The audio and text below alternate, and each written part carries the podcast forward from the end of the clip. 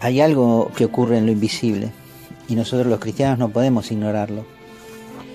Es como una punción que late y pretende avanzar como una infección para tomar todo el cuerpo. Cuando las escrituras nos hablan de esta lucha que se entabla en el terreno de lo invisible, no afirma que algunos cristianos puede que lleguen a sufrir las embestidas de este enemigo llamado el diablo, sino que da por hecho de que todos estamos expuestos y de cierto metidos en esta lucha que se ha librado entre Dios y este adversario ya desde los comienzos de la creación. Y en algún momento de nuestra preparación para cualquier tipo de servicio o ministerio que pretendamos en la iglesia, debemos tocar este tema, porque ese enemigo va a venir contra nosotros. Como bien dice Jesús mismo en las hojas del Evangelio de Juan, el ladrón, refiriéndose a Satanás, no viene más que a robar, matar y destruir. Esto está en el capítulo 10 del Evangelio de Juan. Y no podemos subestimar la situación creyendo que estamos inmunes a estos ataques porque Dios mismo ha determinado que esto sea así, a fin de que nuestras almas se purifiquen en la adversidad y en la lucha. Por ejemplo, tomando las armas que San Pablo nos describe en la carta a los Efesios, en el capítulo 6, y que todos los creyentes debemos tener. San Pablo dice en esta carta, en los versículos 10 y 13, por lo demás, fortalezcanse en el Señor y en la fuerza de su poder. Tomen las armas de Dios para que puedan resistir en el día malo.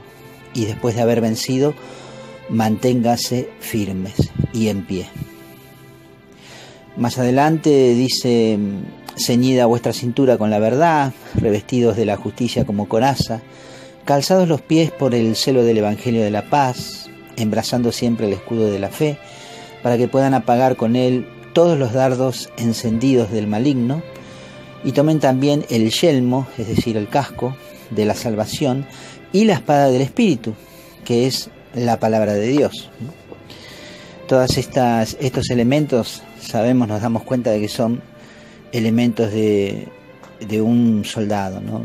Es el armamento, más que el armamento, es el uniforme que tiene un soldado para entrar en combate. San Pablo dice, continúa en la carta diciendo, siempre estando en oración y súplica, orando en toda ocasión en el Espíritu, vigilando o velando juntos con perseverancia, con insistencia, intercediendo por todos los santos. Entonces, si observamos estas recomendaciones y entendemos la importancia y la prioridad que deben tener para nosotros, vamos a comprender qué fuerte y constante es este enemigo que se ha levantado contra la iglesia. Porque hay que entender una cosa, si bien esta lucha que se entabla desde los aires, como dice San Pablo, ellos son nada menos que principados, potestades, dominadores, espíritus del mal, como bien lo describe la escritura, que nos van a atacar a nosotros en el terreno personal y también en el familiar y comunitario.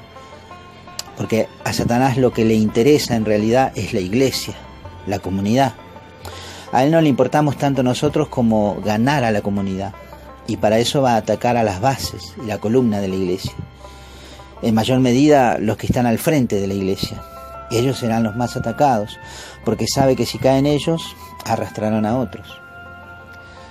Para esto, estos mismos deben estar siempre alertas, y es deber nuestro también sostenerlos siempre con nuestra intercesión, ya sean sacerdotes, coordinadores, pastores, maestros de la palabra.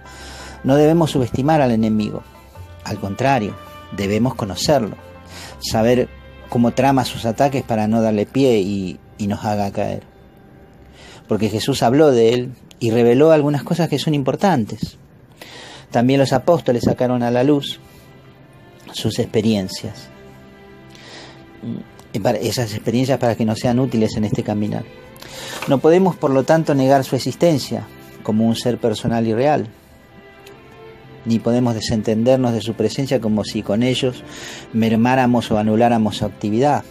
Al contrario, la herramienta más útil que le podemos dar a Satanás para ganar es creer que no existe. O que no es el causante de muchas, muchas de nuestras adversidades. El Papa Pablo VI, en una audiencia general llevada a cabo el 15 de noviembre de 1972, dijo lo siguiente. ¿Cuáles son hoy las necesidades mayores de la Iglesia? No le suene esto como simplista o justamente como una supersticiosa e irreal nuestra respuesta, porque una de las mayores necesidades de la Iglesia es la defensa de aquel mal al que llamamos demonio. El mal no es solamente una deficiencia, sino que es una eficiencia, un ser vivo, espiritual, pervertido y pervertidor. Terrible realidad, misteriosa y pavorosa. Se sale del cuadro de la enseñanza bíblica y eclesiástica quien se niegue a reconocer su existencia, o bien quien hace de ella un principio que existe por sí y que no tiene como fundamento el origen en Dios, o bien la explica como una pseudo realidad, una personificación conceptual y fantástica de las causas desconocidas a nuestras desgracias. El Papa lo advirtió en, en 1972 mediante esta catequesis llevada a cabo el 15 de noviembre. Y luego Juan Pablo II hizo todo un comunicado, una catequesis muy especial respecto a los ángeles, su creación y, su función en la vida de la iglesia, tanto los ángeles buenos y los ángeles malos. De modo de que debemos entender de que estamos metidos en una lucha, como dice San Pablo, y que debemos revestirnos del uniforme que Dios nos va a proveer. Armas espirituales, porque el terreno en el cual se libra esta batalla es el terreno espiritual. Y Satanás no pelea limpio. Si bien eh, posee algunas ventajas, porque es superior, es ágil, es inteligentísimo y nos observa, escucha, nuestras conversaciones, sabe cómo reaccionamos, escucha nuestras opiniones, ve lo que hacemos en el secreto, pero no puede adivinar nuestro pensamiento, ni puede saber cuáles son nuestras intenciones del corazón. Solo Dios puede entrar en ese plano. De modo de que no le demos ocasión a Satanás para que Él tenga herramientas para hacernos caer. Porque el ataque que viene de Él hacia nosotros empieza en la mente, en nuestro pensamiento. Él va a querer influir en nuestro pensamiento, va a querer meter ideas en nuestra cabeza, va a querer este, llevar otra interpretación de lo que la iglesia manda, de lo que la doctrina cristiana enseña. Por eso también es muy peligroso y, eh, también, digamos, dejarnos eh, o subestimar a este enemigo que es inteligentísimo. Debemos conocerle, debemos saber cuáles son sus trampas y debemos este, estar siempre alertas para no caer en sus tentaciones. Para esto el Señor nos ha dado también el discernimiento por medio del Espíritu Santo, un don importantísimo para cada cristiano, para que sepamos nosotros identificar qué cosas vienen del buen espíritu y qué cosas vienen del mal espíritu. Amén, hermanitos.